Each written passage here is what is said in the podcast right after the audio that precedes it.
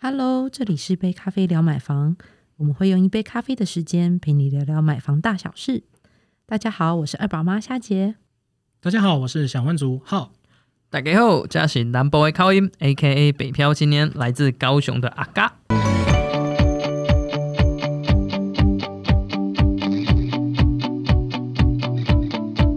哎、你们知道凶宅吗？因为我最近同学跟我讲一件事，他楼上的那个凶宅啊，嗯，卖掉了。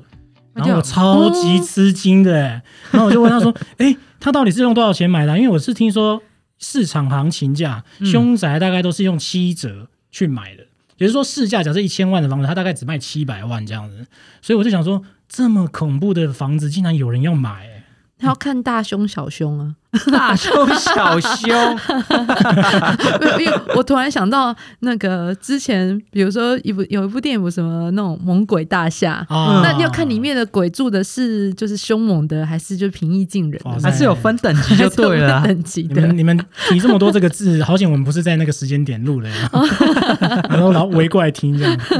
哎、不过我还蛮惊讶，就是说你朋友竟然敢买，因为像我们家之前啊，我家之前也有想要换房子嘛，就是在找房子的时候，然后那时候我妈就看到一间很不错的透天厝，然后她就想说，哎、这间透天厝开价很便宜。对，当然仔细去调查之后，就是跟房仲仔细去看房，他有说那是熊宅，但我妈还觉得说，因为价格很便宜嘛，整个格局也很棒这样子，那我妈就很心动。但是因为我爸是很传统的人，对啊，对他就是很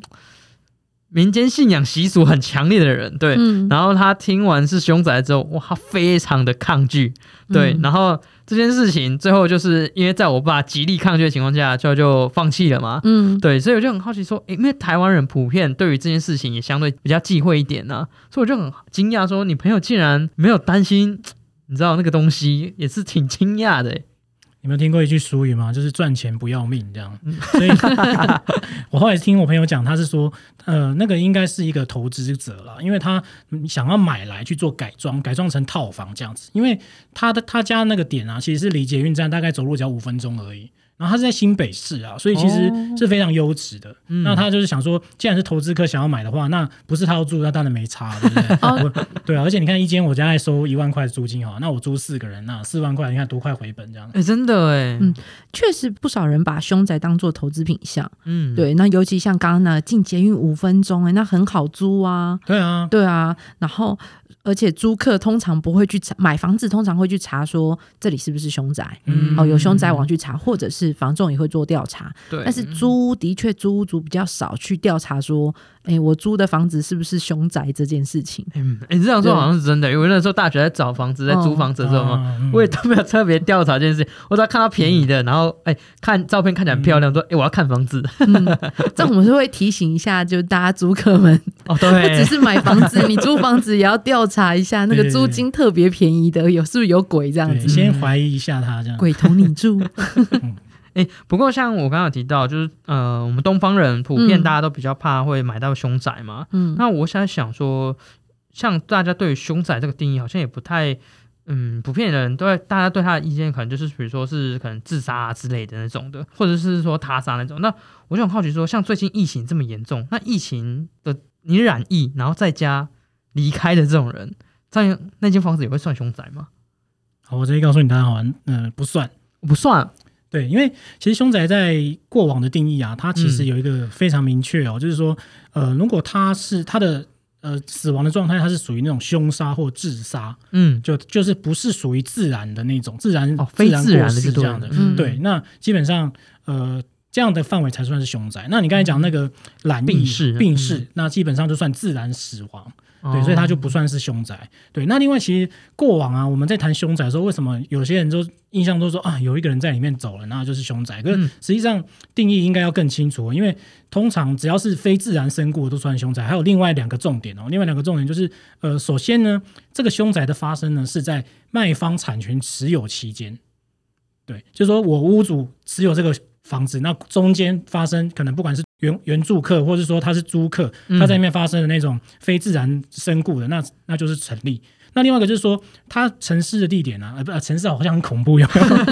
就是他他死亡的地点就是在、呃这个屋主的他的一个专有部分。那什么叫专有部分呢？有点老口，那其实就是讲他的主建物或附属建物。所以即便是在阳台上，嗯那也算是这个屋主他的房子，那也算是一个凶宅的成立哦。哦，这样也算了。那为什么会分会有这种两种说法啊？嗯，其实过往最长的一个争议就是那种跳楼案件啦，因为我们都知道说、嗯跳楼案件，大家常常说，哎、这栋大楼的可能在十五楼，他他他可能因为一些状况，然后就就跳下来，那发生这个不幸的事吧？那到底是算这个整个社区就算凶宅呢，还是说呃跳楼的那个人他譬如说做四楼好了，四楼这个房子算凶宅呢？对，那过往其实因为他没有法律的规定嘛，那其实也是经过一些内政部的函释啊，所以从过往的一些法官的判例当中啊，他们就有一个认知点哦。那怎么去看呢？就看他的起跳点，就是说，哎，我们不起是起跳点跳点，嗯，好，什么为什么是起跳点呢？因为其实就在于说，呃，还是前面提到那个专有的部分啦。因为假设它的起跳点是在那个法定空地，譬如说，呃，像是顶楼这个部分，那它其实不是属于专有的部分嘛。对，对，那其实它起跳点那个点跳下去之后，那基本上它是不构成凶宅。那我们刚才讲到说专有，哦所以基本上如果说，即便它跳落之后，它掉在露台上。对，对，那我想说，哎、我是四楼的住户，他竟然掉到我四楼的露台，那这样算凶宅吗？这样也不算哦，哦，因为这样也不算哦为露台不算是他的专有部分。哦，对，但是有人就会忌讳啦，因为过往有个案例是说，哎、你要把那个人从露台总是要运下来嘛，对对对不对对对对对啊，很悲伤，要把他运下来。他经过我的房子，我四楼的房子，哦那这样算凶宅吗？这样也不算凶宅啊。但是一般人会忌讳这种事，情，一般人就会说这个就是凶宅。对。对，所以其实就会变成说，会有一个矛盾点，就是呃，内政部会说凶宅的定义是前面讲的这样的内容，可是法官因为从通常呃，因为凶宅大家买到凶宅都是很不高兴的嘛，所以呃，都会直接就是上法院去做诉讼。那诉讼过程中，法官会因为那个情境以及双方的一些结果，他会有不同的判决，嗯。所以最终变成是说，法院的位阶会高过于内政部，所以变成说，反而是他最后的判定会以法院的见解为依归哦。但像刚刚提到啊，那个凶宅的确会影响周边的行情价格，嗯。那影响幅度范围呢，其实有大有小。刚刚讲到是，有些是说，哎，可能是在呃持有权的房屋范围内嘛，嗯。那可能比如说啊他可能在某某某某一间房子呃发生就是凶案，嗯。哦、那当然他可能影响到就是那一间房子的状况哦、就是它的价格。嗯那虽然周边可能会大家会稍微有影响，但是影响幅度不大。但是还有一种影响范围比较大的，它可能就像刚刚讲的，从顶楼跳楼自杀。哦哦，那那那因为呃，它其实，在公共范围内，它不嗯是属于在某一间房子里面发生的事情，嗯不是在专有范围内，嗯对，不在专有范围内，嗯所以那可能对于呃整栋社区的行情价格都会是有受影响的。好，那如果是说有买房子的时候，嗯有查到哎，这个这一栋大楼可能有曾经有这样的事故发生。嗯好，那当然对对于大家买家心里还是会有所忌讳啦。嗯，对，那大家就会觉得说，那这样行情可能就我可能要再跟屋主杀杀价啊，再去谈谈看。那当然屋主就会觉得说、啊，那这样，哎，那我这整栋可能都会有受到价格的影响，这样子。嗯对，那但嗯通常也不希望发生这样的事情不然邻居也突然受到波及，有没有？嗯对啊，大家会觉得，哎，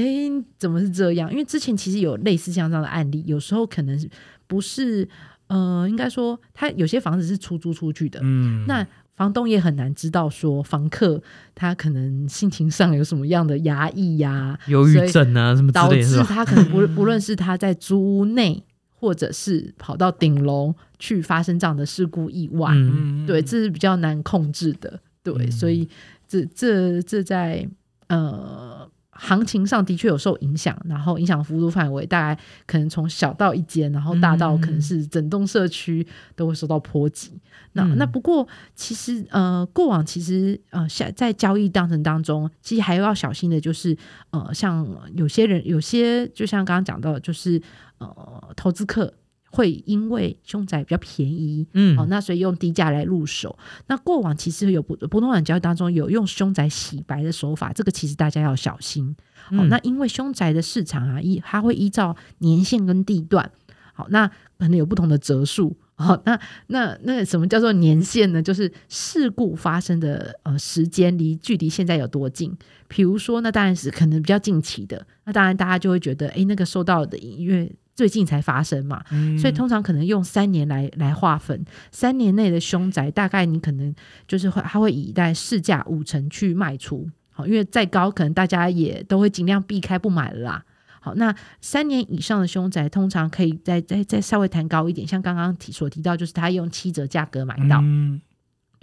那那当然，对于就是想要呃早点脱手的呃屋主而言，他其实就是呃，就他可以用这样的价格去对外做喊价。那当然嗯，投资客这时候其实就就会有些人会就觉得，哎、那我就可以锁定这个比较便宜。嗯哦，或者甚至有人会特意找事故屋，然后来来做购买，然后呃，比如说出租出去就会有洗白的这样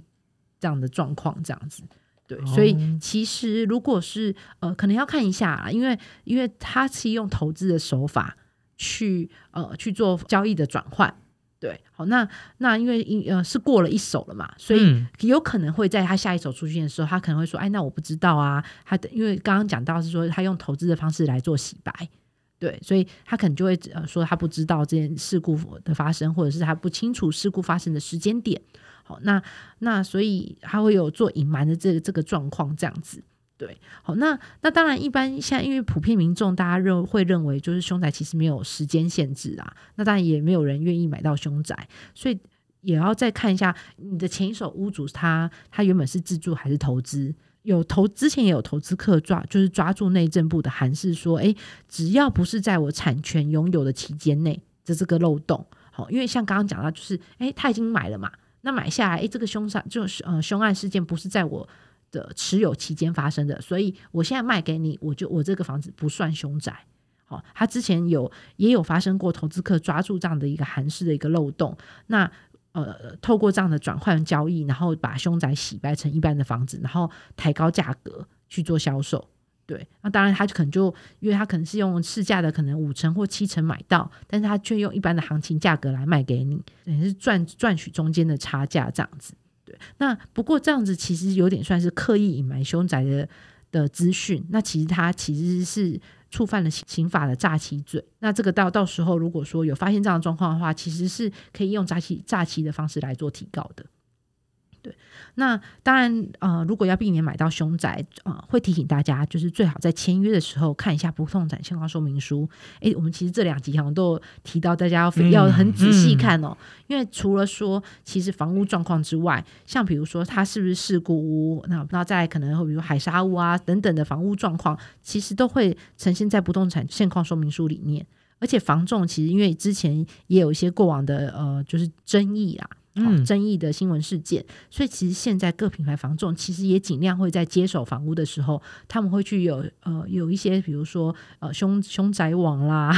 去去做相关的一些调查。哦嗯，那那如果说是有特别事故的话，其实房仲也会也会协助来做，就是第一手的过滤这样子。好，那当然，如果说呃上面像有些还会特别在呃现况说明书注明说哦。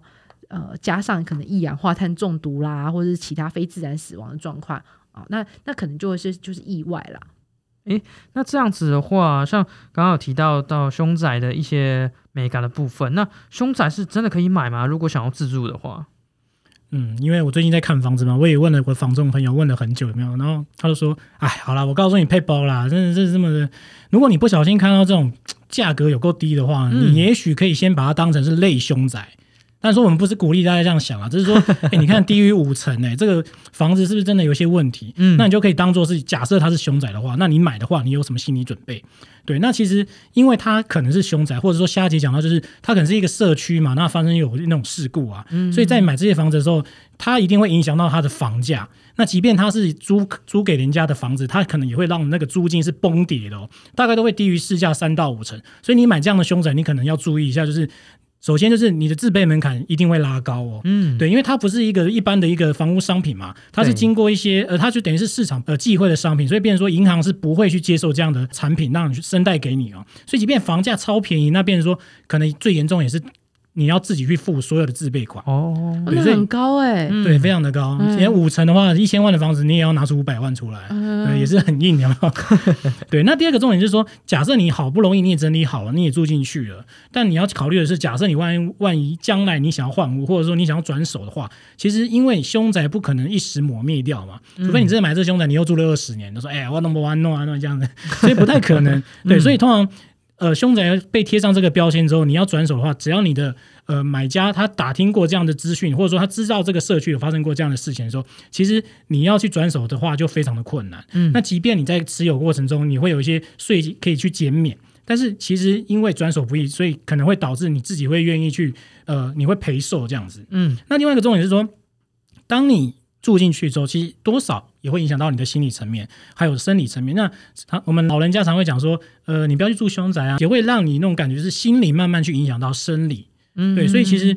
也风水上也会讲到说，磁场也会影响到负面磁场，会影响到你这个居住者的感受。所以其实这个身心影响也是非常的深远哦。嗯，哎、这样说真的，让凶宅也不是每个人都可以买。你可能首先你要不忌讳这个东西，要不然就是你道行必须要非常的高深，你知道吗？你这样才镇得住，你知道吗？对对对，难怪说，哎、投资客会比较多，因为你知道，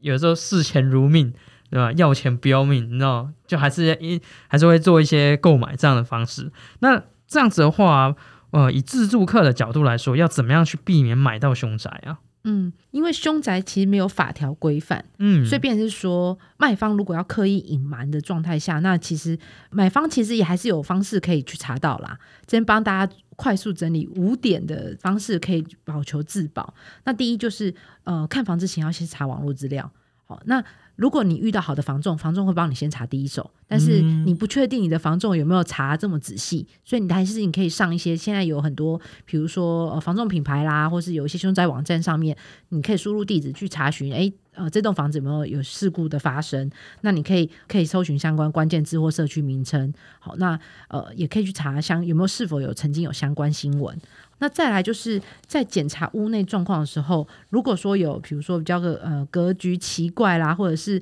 哎你在看屋的时候就发现它在某一处有贴了符。